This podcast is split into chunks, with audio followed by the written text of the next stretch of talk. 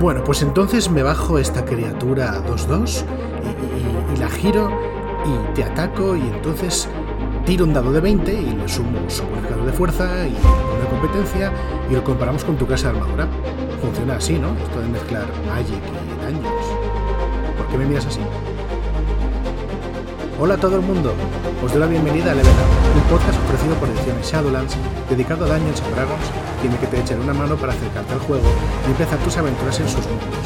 Yo soy Nacho Master y hoy vamos a hablar de unos productos muy especiales y muy interesantes que siguen esa tradición que ha tenido durante esta edición eh, Wizards of the Coast de mezclar los mundos de Magic the Gathering con Dungeons and Dragons. Vamos a hablar de los Plane Shift pero antes de meternos en harina, quiero recordarte que si te inscribes en la lista de correo en shadowlands.es barra levelup, además de enterarte cuando salen estos programas, puedes llevarte una aventurita muy interesante para que juegues tus partidas de Dungeons Dragons.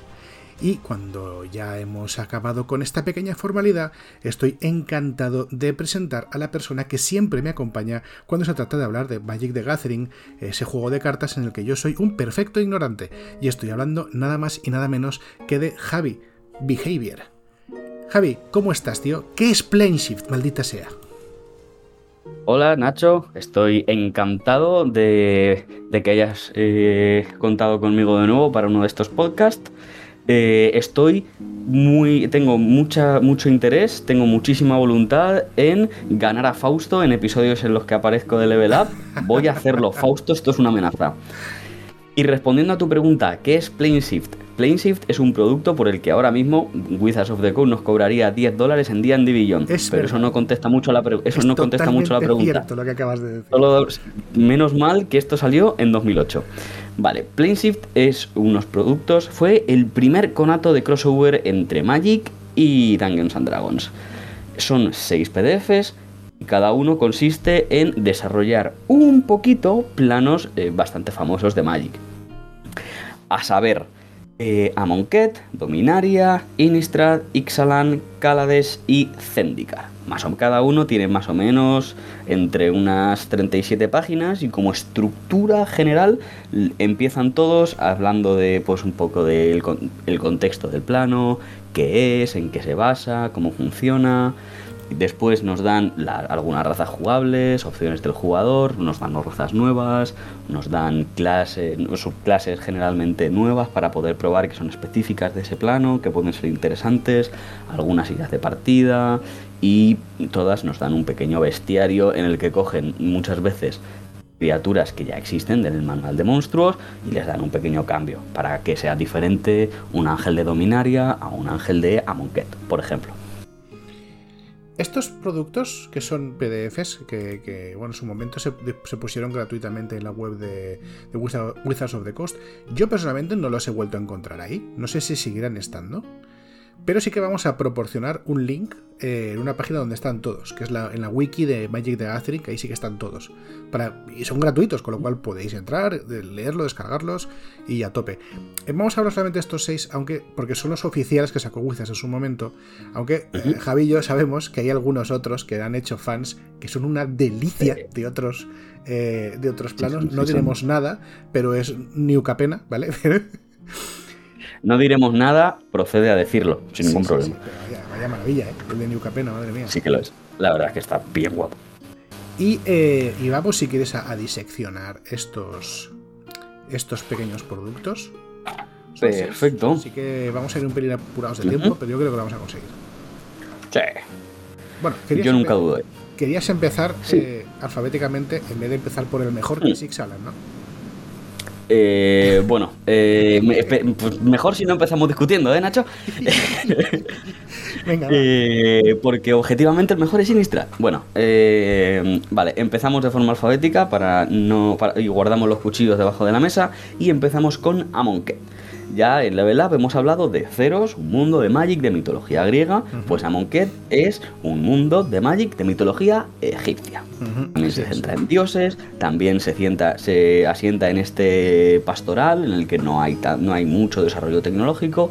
Y Amonkhet como plano es un desierto gigante lleno de peligros, lleno de zombies, lleno de, de sierpes, rollito dune aunque la mayoría de la acción pasa en la ciudad protegida de Nactamun. Dentro de, dentro de Nactamun existen los dioses, toda la gente que vive ahí venera primero al dios faraón. Spoiler es Nicol Bolas. A todos los que sepan de Magic conocen a este villano, gran villano de la historia de Magic y creen que fue Nicol Bolas. Simpático dragón. Sí, sí, como todos. Eh, eh, y que fue el que dejó ahí a los cinco, a los cinco dioses, uno por cada color de Magic. Y, y básicamente la vida en Agdamun se centra alrededor de estos dioses y de las pruebas que ponen esos dioses. Mm, dentro de esto, eh, en el propio Amonkhet existen, hay algunas razas que son nuevas o están un poco cambiadas, que hay del manual del jugador. Eh, la primera es el Aven. El Aven es un aracocra. Sí. Pero estas, en vez de ser eh, aves humanoides, son humanos con cabeza de ave. Y nos dan dos subclases. Nos da el, el Aven que tiene cabeza de Ibis, enfocado a subir la inteligencia. Y el de cabeza de halcón, que sube la percepción. Aparte de estos, tenemos a los Kenra, que son furros chacal. Eh, normalmente tienen su cosa de que suelen nacer gemelos. Cuando pelean los gemelos, si, tienes gemelo, eh, tienes bonificaciones, que están bastante bien y están como muy enfocados al combate. Después tenemos a los minotauros. Y aquí, y con los minotauros aquí de Monket, quiero decir y quiero eh, puntualizar que estos Plane Shift no eran productos que se hayan testeado. O sea, lo dicen en el... Vale. Esto no se ha testeado. Por eso, si lees al Minotauro de Amonkhet, ves que tiene lo de meter con los cuernos, que eso lo tienen ya todos los Minotauros, como el que pudimos ver en Ravnica o en Ceros, pero también tienen esto de los ogros, creo, de los semiorcos, creo que era, que si te reducen a cero puntos de vida, pues en vez de eso te quedas con uno, lo puedes hacer cada descanso largo. Esto un Minotauro normal no lo tiene, el de Amonkhet sí. Y aparte de eso, cuando pegas un crítico, aparte de duplicar tus dados de daño, te deja meter uno más del dado de daño que fueras a tirar. Sí, es, como un semi-orco el que le han puesto un ataque natural, en realidad. El, sí, sí, sí, sí, O sea, o sea ningún sentido. Eh, yo qué sé, o sea, yo vi, eh, cuando me lo he estado leyendo he visto esto y digo, madre mía, pero, pero ¿cómo se nota que esto no lo han testeado? Me cago en todo. Eh, tres habilidades como raza, ahí taca que me hace mucha me, hace, me llama mucha atención, que es una cosa que se repite mucho en, Magic de Gathering, en, los, todos los planos, ¿no? Tanto a nivel de Magic, de, cartas, como a nivel de Dungeons Dragons. Es que eh, a veces pillan una raza y se quedan, y esto nos va a pasar con muchos plane shift en realidad, eh, se quedan con los rasgos principales, cambian uno o dos dependiendo, pero que sí que cambia mucho es la estética, porque por ejemplo, estos minotauros en realidad tienen cabeza de carnero. Algunos sí, algunos sí que tienen cabeza de cabra. Sí, sí, sí sí, totalmente. Eh, es, una cosa que es muy interesante, sobre todo a efectos de Magic, por ejemplo, en el que realmente muchas veces ese efecto es más artístico, es más como una skin de, del LOL que otra cosa, pero que ayuda a crear eh, esta diferenciación en el sentido de, pues tú simplemente viéndolo, aunque mecánicamente no sea tan diferente, dos cartas rojas, un Minotauro de Ceros y un Minotauro de Amonkhet, simplemente viéndolos ya son diferentes. Y eso da mucha riqueza al juego. Pero siguiendo, también tenemos a los Naga. También tenemos, también tenemos los Yuanti extraños en D&D, pero estos Naga son como así seres serpiente, tienen muchas bonificaciones con daño del veneno, inmunidad veneno, también tienen bonus en sigilo. Aquí está todo el mundo rotísimo. sí, un poco sí. Una cosa muy importante que nos dan y que nos da el Plane Shift de Amonkhet es las subclases de clérigo. Cada dios te da una subclase diferente con sus cosas nuevas y con sus cosas extra. Hay una subclase por cada dios, que sería Oketra, que es la diosa del color blanco, de la solidaridad, Kefnet, el dios azul del conocimiento, Ronas, el dios verde de la fuerza, Bontu, la diosa negra de la ambición, y Azoret, la diosa roja del fervor, cada uno con su diferente cabeza de animal. Oketra tiene, eh, tiene la cabeza de un gato, Kefnet de un ibis, Ronas de serpiente, Bontu de cocodrilo y Azoret de chacal. De, nuevo, cada una de estas subclases ejemplifica muy bien cada uno de, los colores de Magic y a lo que va enfocado cada dios. Y todo esto ayuda para las pruebas de los dioses que hemos hablado antes en Amonkhet. y por donde van a tirar las aventuras que, que se pudieran jugar en Amonkhet suelen ser principalmente para estas pruebas, en la que tú coges y cuando las pasas todas te conviertes en un eterno. Eh, pasas las pruebas y los dioses te matan y pasas como no muerto a formar parte del ejército de los de los ungidos, no, de los ungidos, los ungidos son las momias, un ejército de eternos, que luego es dentro del lore una cosa que utiliza Nicole Bolas para sus vainas, porque Amonkhet es como el, caldero de la bruja de Nicole Bolas en el que hace sus cosas para invadir el multiverso, pero eso a priori no lo sabe, pero eso a priori no lo sabe nadie dentro de Amonkhet. Está muy guay, la verdad. Está muy muy guay.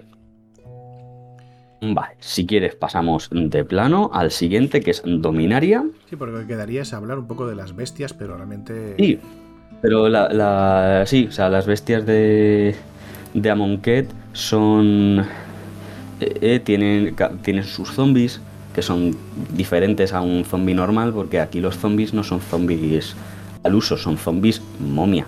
Son, son los ungidos, son peña momificada, que la peña momificada que aparece aquí dentro del lore son gente que ha fallado, son la gente que muere mientras hace las pruebas.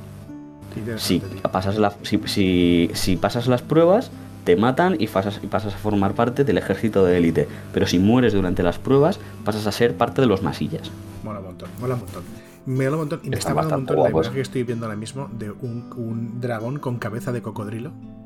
Sí, claro. Lo, además ese dragón con cabeza de cocodrilo, en la época en la que estuvo en estándar en Magic, anda que no digo por culo el Gloribringer. Madre mía del señor. Muy bien, muy bien. Me gusta mucho esa, esa, esa, manera que tiene Magic de reconvertir tropos fantásticos en lo que les interesa en cada uno de los mundos. Me, mola mucho. Vale, pues sí, si quieres pasamos a, Dominaria, que Dominaria a, mí, a, mí, me da la impresión de que es el más, más osillo ¿no? de, de todos los Plane Shift. Y no solo te da esa impresión, eh, sino no solo es una impresión, sino que es cierto. Porque para empezar es el más corto de todos y para seguir Dominaria esto yo no sé la gente de Magic que lo estará escuchando, no sé si puede doler más, si puede doler menos, si estarán más o menos de acuerdo. Dominaria es sosa. Dominaria a la gente le gusta porque es en la historia antigua de Magic donde, donde pasaban la mayoría de cosas. La guerra de los hermanos, la batalla de las antigüedades, la era glacial, toda la prehistoria de Magic ocurre en Dominaria, la saga del viento ligero, todo pasa en Dominaria y a la gente le encanta. Pero lo que pero yo empecé a jugar Magic en, en, los, en 2014. A mí Dominaria me queda muy lejos y no tiene ningún interés. Pero bueno, se supone que queremos hacer que la gente se interese, así que esto lo quitas en postpro. Eh, Dominaria. Dominaria es em, un plano en el que eh, se intentan evocar, se intenta tirar de tropos de la fantasía un poquito más clásicos. Te da unos continentes, te da cada cultura, te da diversas culturas, le meten un poquito de tecnología y le meten mucha historia. Dominaria ha sido cambiada geográficamente por culpa de las guerras que ha, que ha sufrido. Eh, muchas veces ha habido muchas guerras, ha estado muy devastada, pero actualmente Dominaria tiene eh, varias como varias zonas. La primera de la que vamos a hablar es Benalia, que es la zona alineada con el color blanco, y Benalia es Gondor.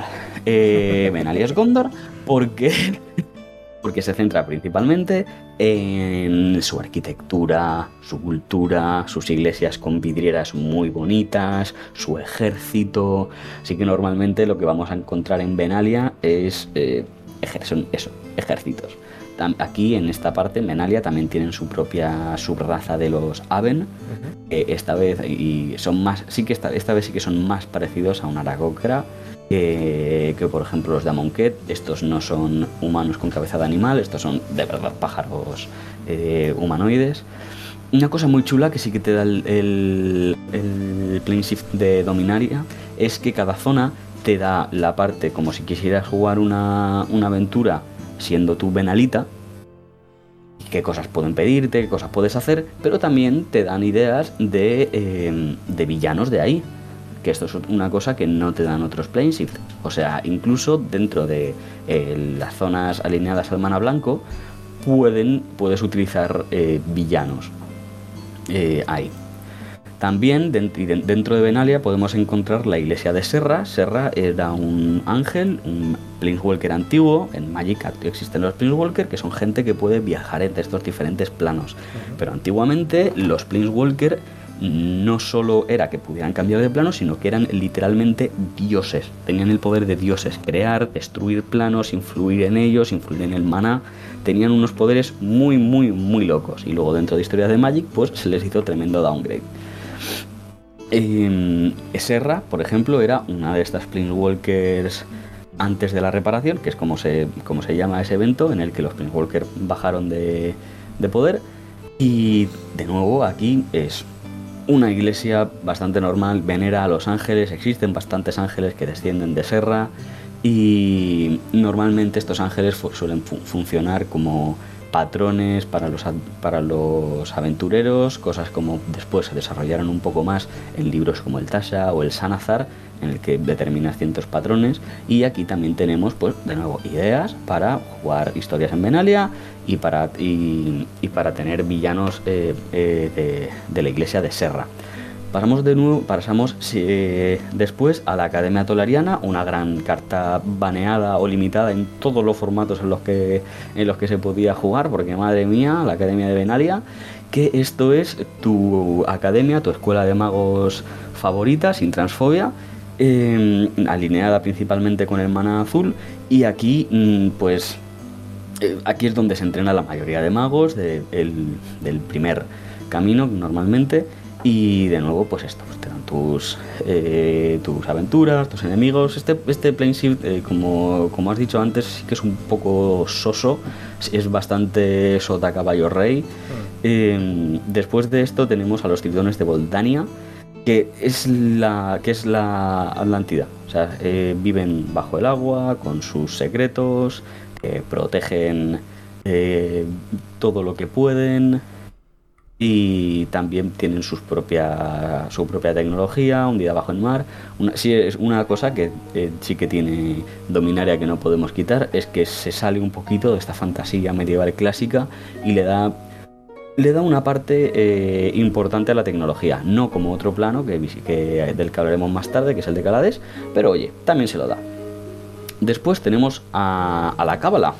Eh, la Cábala es tu culto religioso del mana negro que venera demonios eh, como el que más te guste a ti. Además, es, eh, ahora mismo veneran al demonio Belzenlock, que ahora mismo dentro del, lore de Magic Belzenlock está un poco muerto. Gracias Gideon por eso.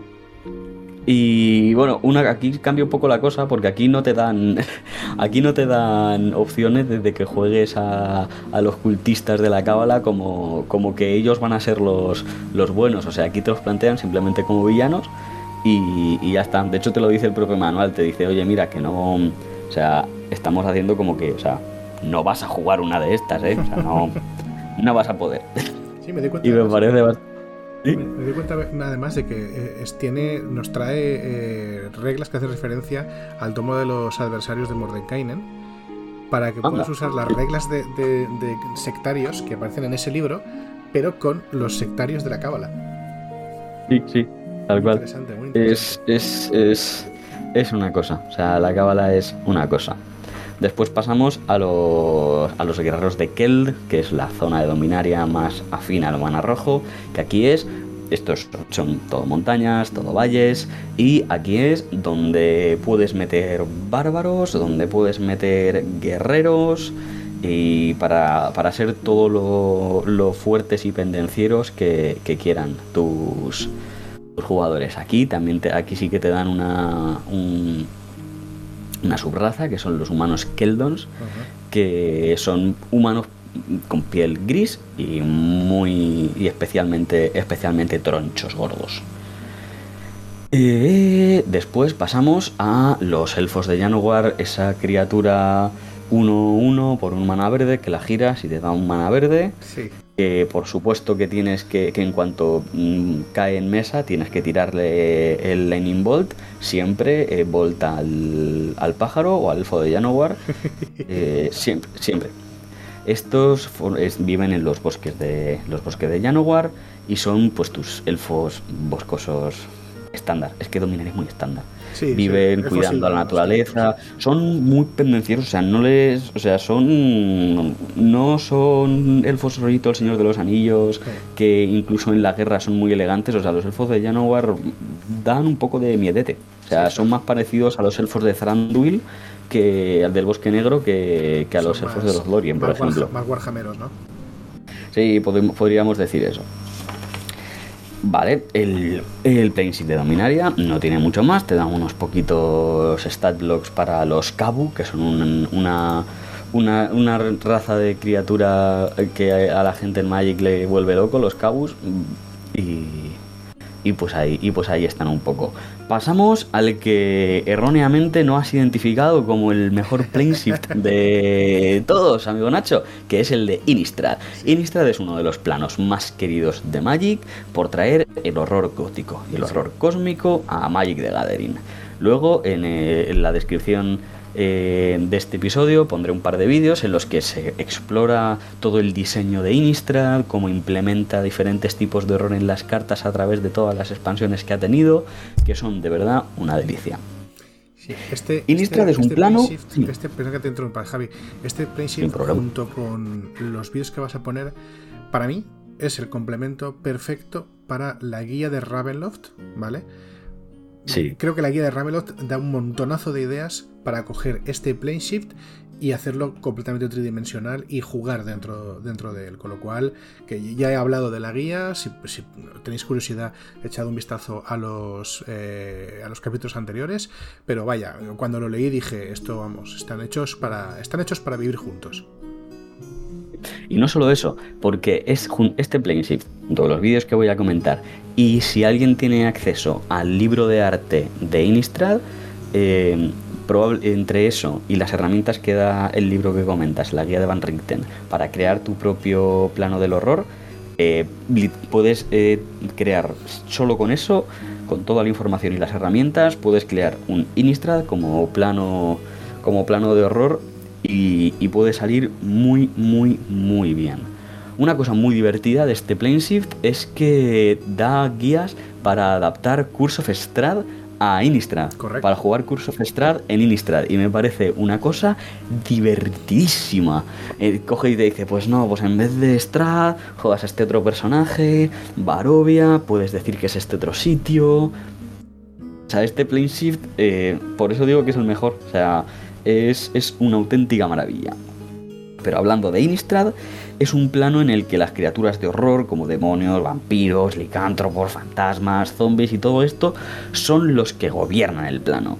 Y la humanidad es la. es como, como en mundo de tinieblas, es humano la excepción. Sí. Eh, y son los que tienen que los que se ven obligados a, a sobrevivir pues como buenamente pueden con ayuda de los ángeles del plano eh, alrededor de los cuales se han formado la iglesia de Abacin este plano es todo muy muy muy horror gótico hasta que llega Emrakul un titán Eldrazi que, de los que hablaremos después en Zendikar que hace que todo empiece a convertirse muy eh, pues con muchos tentáculos, muchas extremidades. Y, en el, y ahí se ve el paso del horror gótico en el que empezaban las primeras expansiones de Innistrad hor- a un horror eh, un horror cósmico más rollito más rollito Lovecraft persona de la cual no diremos el nombre de su gato Eh, eh, eh, este Planeshift te da información sobre todos esos monstruos, tiene un stat block muy variado, Así te da información sobre cómo funciona Tiene un- la... Tiene un, Sí. un- bestiario que es alucinante. ¿eh? O sea, más Sí, de la mitad de- del documento es bestiario. Y joder, Claro, y, no- y tiene mucho sentido por esto de que en Innistrad lo importante, lo gordo, son las criaturas, claro, claro. son las criaturas de horror. Así que por supuesto que las, eh, las eh, desarrollan hasta el más mínimo detalle. Luego pasamos al que, según tú, es el mejor plano de todos. Eh, Oye, eh, de- las opiniones son como los culos, todos tenemos el nuestro. Pero vamos a ver, Eh, vamos a ver. Javi, no me, no me puedes discutir. O sea, vamos a ver. Ya, no puedes discutirme que yo piense esto. No digo que sea verdad, pero reconocerás que un sitio que mezcla piratas, vampiros y dinosaurios y encima queda bien. Hombre, es que ¿qué más le pides a la vida, tío? Yo cuando salió Ixalan, yo ya estaba jugando en Magic y yo viví la llegada de Ixalan con escepticismo.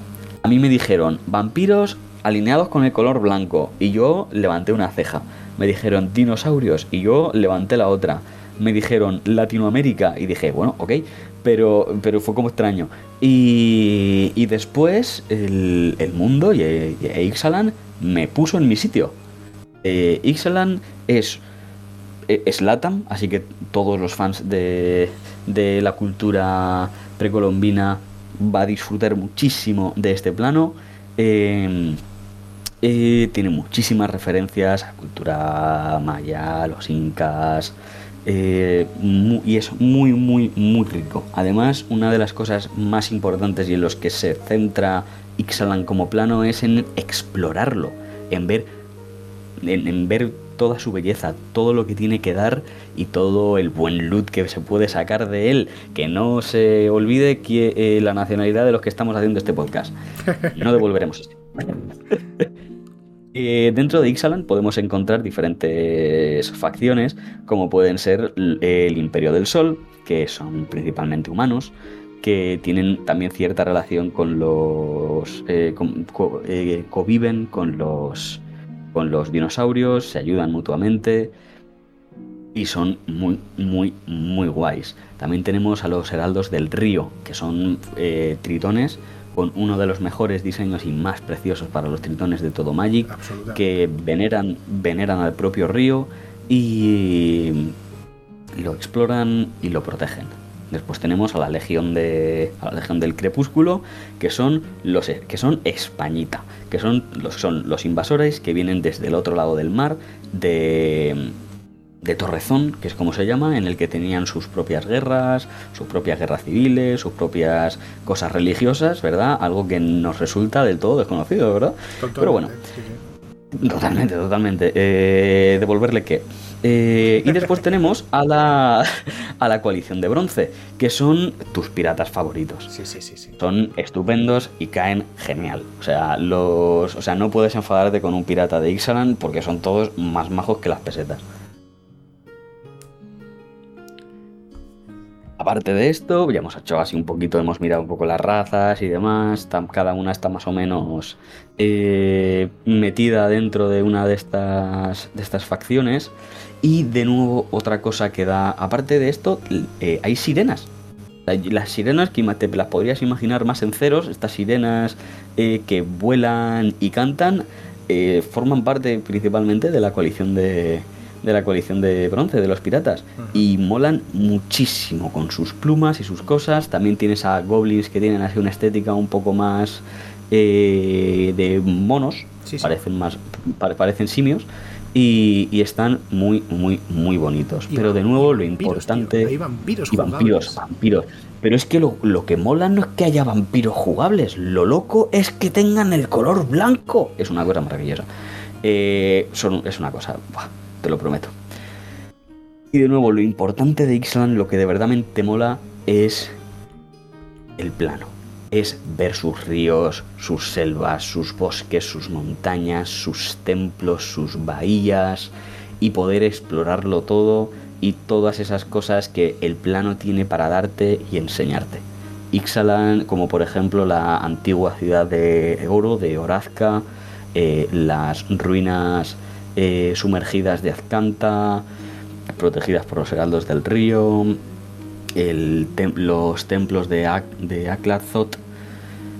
Es todo una maravilla y el arte, eh, el arte maravilloso de, que proporciona las cartas de Magic no hace más que querer amarlo. Así que yo eh, quiero terminar con Ixalan diciendo que entiendo que, que lo ames como lo amas, porque no puede ser de otra manera. Es maravilloso Ixalan. Puedes apostar que lo es. Y después pasamos a Kaladesh. Kaladesh es muy chulo. Es muy chulo, pero le falta una cosa. Le falta el tiempo. Porque Kaladesh debería haberse sacado después de que existiera el artífice en DD. Porque no se puede entender Kaladesh sin los artífices. Sin gente que desarrolla tecnología no solo muy, muy, muy avanzada, es uno de los planos más tecnológicamente avanzados de todo Magic, sino también preciosa.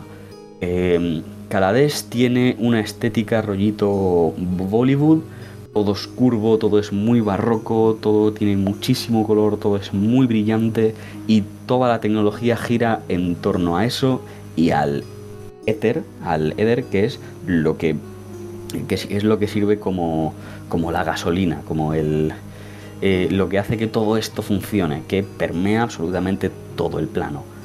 Em, y Calades es también otro de esos planos en los que cogió y el equipo de arte de Magic mm, dijo, mm, vamos a hacer una cosa irrepetible.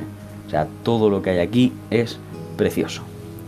Pero hablando de lo que podemos encontrar en Calades y de cómo se vive en Calades con toda esta tecnología preciosa, eh, tenemos que hablar de la ciudad de Girapur y del consulado. El consulado es un gobierno que hay en Calades que es el que se, el que se encarga de poder ver, eh, el de, ah, te lo diré, de, de, vigilar toda esa tecnología que se desarrolla, de que cumplan medidas de seguridad y se aseguran de que toda esta infraestructura, de todo, que todo este mantenimiento, que todo, que todo esto se sea asequible para todas las personas que viven en el plano. Que nadie se quede sin su pedacito de tecnología ni de su pedacito de éter para que funcione esa tecnología. Y, aparte de esto, también existen los renegados, que son como una banda de como unos, eh, digamos, un grupo revolucionario que se opone al consulado eh, y que quiere que que este uso de la tecnología sea más libre en el sentido de que no haya tantas regulaciones que digan de cómo tiene que ser esta tecnología y que se dé un poco más libertad a la gente que la crea. Dentro de todo esto nos dan, por ejemplo, aquí también en todo, igual que en todos los Shift, nos dicen cómo, cómo puedes encontrar, cómo cada clase de D&D se puede meter se puede meter, se puede forzar un poco aquí en cada plano, pero aquí nos dan un origen de, hechicero, que es el piromante, que es, está, está muy chulo y, y, es todo lo que quiere una persona que dice, pues yo me quiero, quiero jugar a D&D y quiero hacerme un personaje que sea fuego y coges y dices, bueno, pues es que las resistencias que tienen la mayoría de monstruos, la mayoría de monstruos tienen resistencia al fuego, así que vas a así que vas a comer mierda. Pues este origen de el, el piromante, este, este hechicero, llega a nivel 6 y dice, mm, tus hechizos ignoran la resistencia al daño de fuego. O sea, la gente que tenga resistencia al daño de fuego es como si no la tuviera. Y dices, pues ya está, pues ya lo tenemos hecho. ya estaría, ¿no? Aparte de esto, te dan muchísimas normas y muchísimas cosas para crear tus propios cacharros. Y esto es una cosa que caería súper bien con el artífice, porque el artífice ya es una clase que puede crear mogollón de artefactos mágicos, que puede hacer mágicos otros artefactos, y aquí te dan también un montón de cosas para coger y decir, ¿quieres inventar y crear estas cosas? Toma normas. Eh, ¿Quieres ejemplos de cosas que puedes crear? Aquí las tienes. ¿Las quieres vender? Pues ve, pues esto. ¿Quieres crear esto? Necesitas esto, esto y esto. ¿Necesitas que haga esto? Pues tienes esto, esto, esto y esto. Y es increíble. Aparte, este plano también da uno de una de las subrazas más interesantes que hay dentro de, Magic, que son los, los nacidos del éter.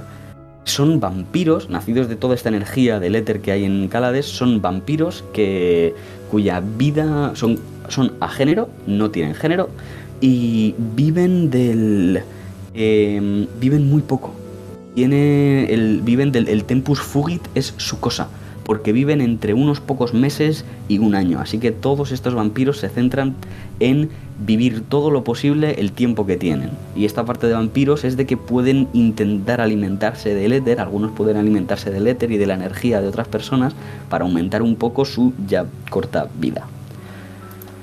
También dan otras razas, como por ejemplo los Vedalken, de los que pudimos hablar en Ravnica, de los cuales no se diferencian mucho. Nos dan aquí también enanos, en las que exploran un poco más esa parte de, inventores que, y de artesanos que tienen normalmente en, en la mitología, pero sin esta parte tan, tan beligerante que suelen tener. Aquí los, los enanos de Calade suelen ser un poco más, más tranquilotes.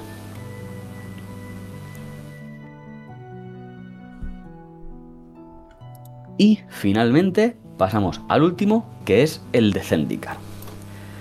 Cuando la gente de Magic creó Zendikar, pensaban en Dungeons and Dragons. Un plano es como, ¿qué es Dungeons and Dragons? Dungeons and Dragons es aventuras, Dungeons and Dragons es mazmorras, es el tesoro, son antiguas ruinas, antiguas civilizaciones y un grupo de aventureros con diferentes habilidades que se meten ahí y exploran. Y, y Zendikar es básicamente eso, un plano muy caótico en el que está lleno, lleno, lleno de mazmorras, de antiguas ruinas, de civilizaciones antiguas, de, en las que ha pasado eh, varios cataclismos. Es un plano que su propio maná es muy, muy, muy caótico. Eh, y todo puede matarte aquí un poco. Por eso esa parte de aventura es tan, tan, tan divertida. Dentro del, eh, de, del de Zendikar nos encontramos diferentes. Nos, dan una cosa muy chula que es cuando queremos eh, que jugar, en qué parte del tiempo de Zendikar, de la línea temporal de Zendikar queremos jugar, como por ejemplo, y esto se ve principalmente en las ruinas de antiguas civilizaciones, de antiguos imperios, nos dicen, bueno, pues quieres jugar en las eh, ruinas de antes de que vinieran los Eldrazi a cargarse todo el plano, toma info quieres eh, jugar las ruinas de, la era en la que los Eldrathis estaban ahí y estaban peleándose contra ellos, aquí las tienes. ¿Quieres las ruinas después de la masacre de los Eldrathis? Aquí las tienes. Y te dan mucha info para jugar todo eso. Después hablan de sus razas, los humanos, que son un poco pues como su cosa en general. Tenemos a los Kor, que son como una especie de humanos, elfos, albinos, que antaño fueran uno de los imperios más importantes de todo Zendikar y ahora un poco ahora se han visto un poco diezmados por todas estas catástrofes y ahora eh, viven más como un pueblo nómada que, otra cosa. También tenemos tritones porque, porque Magic y criatura de color azul es igual a tritones. Es inevitable, Magic es así y tenemos Dos tritones. creo, que, creo que hemos tenido tritones en absolutamente. menos en Amonkhet y en Innistrad hay tritones en todas partes. fíjate, justo en eso Magic no es tan original como, como en otras cosas. En Calades no he visto, pero vaya. Pero sí, sí. No, no, ah, pues mira, en Calades no. Los tritones, tritones, elfos, trasgos, o sea, los goblins son súper omnipresentes en, muchos mundos. De... A mí me gustan mucho los tritones, ¿eh? Los tritones son maravillosos. Además, en cada sitio sí que tienen un poquito de diferente, porque en, Ixalan, por ejemplo, tienes el diseño no tiene tantas escamas y tiene como una especie de plumitas, que no son plumas, pero nos recuerdan a, a esta cosa que tienen los ajolotes. Exacto, en, en Dominaria en Dominaria tienen. En Dominaria no tienen piernas, son más como sirenas, tienen la parte eh, inferior del cuerpo, son aletas. Y aquí en Zendikar tienen motivos más eh, coralinos, como pues esto de corales, de conchas y demás. Tiene un aspecto un poco más duro que inevitable a todo lo agreste que es el plano en general, con sus islas flotantes, con sus. con sus ruinas. Aparte de eso, también tenemos vampiros aquí, que se diferencian, por ejemplo, los vampiros de Innistrad, que en Innistrad son todos un poco pues tu Drácula favorito. Los vampiros de, de, Zendikar se diferencian en ellos en el que son como un poco más eh, ferales, un poco más salvajes, más, en, el que esa ansia de sangre les impulsa a ser más salvajes en vez de ser esa imagen del vampiro seductor y que te caza con la labia y no eh, acechándote en las sombras, que eso es algo que es una cosa que se con la que funcionan más los vampiros de Zendikar. También tenemos hablando de goblins, tenemos aquí a los goblins que todo lo que molan mucho los goblins de Zendikar, porque los goblins de Zendikar tienen cabeza de piedra. Tú miras la cabeza de un goblin y dices, y yo pedazo de piedra. Son unas piedras gigantes. Y son chulísimos. Eh, de los mejores trasgos que tiene Magic, los de los de Zendikar. Son todos chulísimos y divertidísimos. estamos acostumbrados a ver a los, a los trasgos, a los goblins, como criaturas así esquivas y, tal. Y aquí creo que son duros. O sea, son unos goblins hechos de piedra, con afinidad con la piedra, que, que son más duros que los clavos, tío son increíbles. O sea, mm, un hurra por los goblins de, de Zendikar y, al que se le, y a la persona a la que se le ocurrió hacerlos así. O sea, te queremos un montón. Y después, eh, para terminar con las razas de Zendikar, pues tenemos a los elfos, que son la única raza que está un poquito más eh, eh, afín con, la, con el maná, con todo este maná tan caótico y explosivo del, del plano y pueden más o menos guiarse un poco, un poco por él. Y para terminar, pues tenemos eh, su bestiario, eh, del que me gustaría resaltar que aparte de pues, las cosas típicas, de pues aquí las hidras son así, o aquí los dragones son así, y estas cosas que suelen tener todos, lo que mola precisamente, lo que más mola del bestiario de Zendikar son los elementales en el que cogen y te dicen, igual que un poco como lo que hablamos en ceros, que te dicen, pues quieres coger un elemental de estas cosas, vale, pero también puedes coger y crear uno de, puedes crear un, puedes coger un, monstruo de esto, añadirle estas, estas cosas y creas un elemental de, de Zendikar. Y hacen eso con los elementales y con los Eldrazi. Los Eldrazi son una cosa específica de Magic, son el Cthulhu de, son el Cthulhu de Magic y funcionan como seres que se alimentan del maná. Y claro, por eso Zendikar es, su patio de recreo. Zendikar, que es una explosión de maná. Eh, los Eldrazi em, les encanta Zendikar. Y por eso tienen mucha historia allí. Y aquí te dicen un poco lo mismo, te dice la mejor forma de representar un Eldrazi en D&D es adaptar un poco algunos algunas estadísticas de, monstruos, en el que pues si tú coges esto así y le añades esta lista de cosas, pues creas tus, tus Eldracis tan guapos, que estoy seguro que a mucha gente, fan de Magic que juegue D&D, va a agradecer muchísimo las herramientas que te da este Plane Shift para poder poner a tus jugadores delante de los Eldracis, que es una cosa que como jugador de Magic te ha tenido que pasar y te has frustrado de forma inevitable. Pues tío, lo hemos conseguido. Hemos derrotado a los seis Plane Shift. ¿Cómo lo ves? Uf, yo lo veo increíble y no daba un duro por mí. No, es broma. Pero, pero como decíamos al principio, este se agradece mucho, sobre todo en esta época, porque los Plane Shift salieron en 2008, creo. salieron hace. el primero, es el primero es de 2016 y el último es de 2018. Ah, bueno, pues entonces me, pues entonces me he colado que flipas.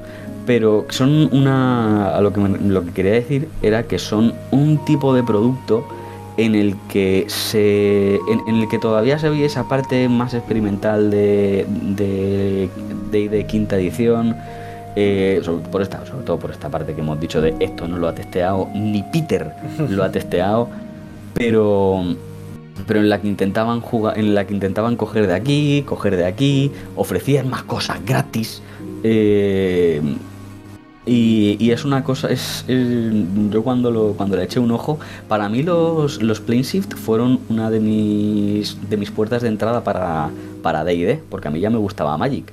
Y coger y ver Magic en DD, que esto es lo que había en ese momento, porque esto pasó, se sacó antes que el libro de Ravnica eh, y encima que fueran gratis, fue como, joder, pues me lo voy a leer y tal, y hablan de esto y hablan de esto. Y a mí, para mí estos Plane Shift, yo los recuerdo con mucho cariño, porque fueron eso, fueron como mi punta de lanza de entrada a, a Son una maravilla, son una maravilla que da porque te permite aprovechar toda la, toda la parte estética de Magic de Gathering, que tiene un montón. Y a poco que empieces a rascar en cada uno de los planos, tienen un montón de trasfondo y, y te permite empezar a ese proceso de adaptación, ¿no? Porque la parte un poco más, más crunchy, que son las, las razas, las clases y tal, pues te las está facilitando un, mogollón. Javi, pues no tenemos mucho más que decir sobre esto en principio. Sí que indicar que, bueno, voy vamos a poner unos cuantos links uno, para que la gente pueda ah. descargarse desde la, desde la wiki de Magic the Gathering, que pueda descargarse los Plane Shift, están todos en perfecto inglés. Esto es una cosa que la gente me pide que lo diga cuando es así. Pero bueno, menos de una piedra. y eh, los vídeos que nos has dado. Con lo cual, bueno, pues la gente no se puede quejar ya de lo que estamos dando hoy. Estamos aquí dándolo todo. Exactamente. No quiero ni un solo comentario negativo aquí. No lo recibiré con, no lo recibiré con asertividad. Y eh, creo que para agradecernos este, o para agradecerte más que nada, este currazo, lo que yo voy a hacer es darte mi minutito, minutito es una manera de hablar, de rigor para que puedas hacer promo de lo que te dé la gana porque te la has ganado. Muchas gracias. Yo esta vez quiero. No voy a vender más humo, no voy a hacer más promesas a priori vacías de decir yo tengo un podcast de Hombre Lobo que lo tengo y voy a volver dentro de poco. Bueno, ha pasado tiempo desde la primera vez que lo dije y aquí nadie ha puesto nada. Así que esta vez quiero aprovechar para algo de lo que la gente de verdad pueda sacar algo. Y es que si alguien está en un momento regulero, si alguien necesita necesita ayuda, necesita terapia psicológica, me gustaría recomendar mucho a un colega, a, un compañero al cual conozco mm, personal y profesionalmente y quiero, se llama Rodrigo León Fernández, dejaremos también un link en su Twitter, su arroba es arroba horrorbacui23 para si alguien quiere buscarle en Twitter y, y puedo asegurar que cualquier persona que ponga su salud mental en sus manicas puede esperar todo lo mejor que puede dar un terapeuta de sí. Pues después de esta recomendación, que por, parece más útil que la mayoría, ¿no? Probablemente. Eh, veremos, veremos. No puedo hacer más que, darte las gracias por venir otra vez, eh, Javi. Esperemos que Wiza saque muchas cosas de, Magic para que te puedas venir más veces y así superar a Fausto, que, ya está. sí, por Dios, sí, por Dios, maldita sea. Que Fausto ya es el goleador máximo y tiene un horizonte muy prometedor, también te digo, ¿eh? Así que nada, No tengo miedo al éxito. Muy bien. Muchísimas gracias de nuevo por venir, Javi, y eh, a toda la gente que nos está escuchando hoy, recordaos que, bueno, hay más la semana que viene.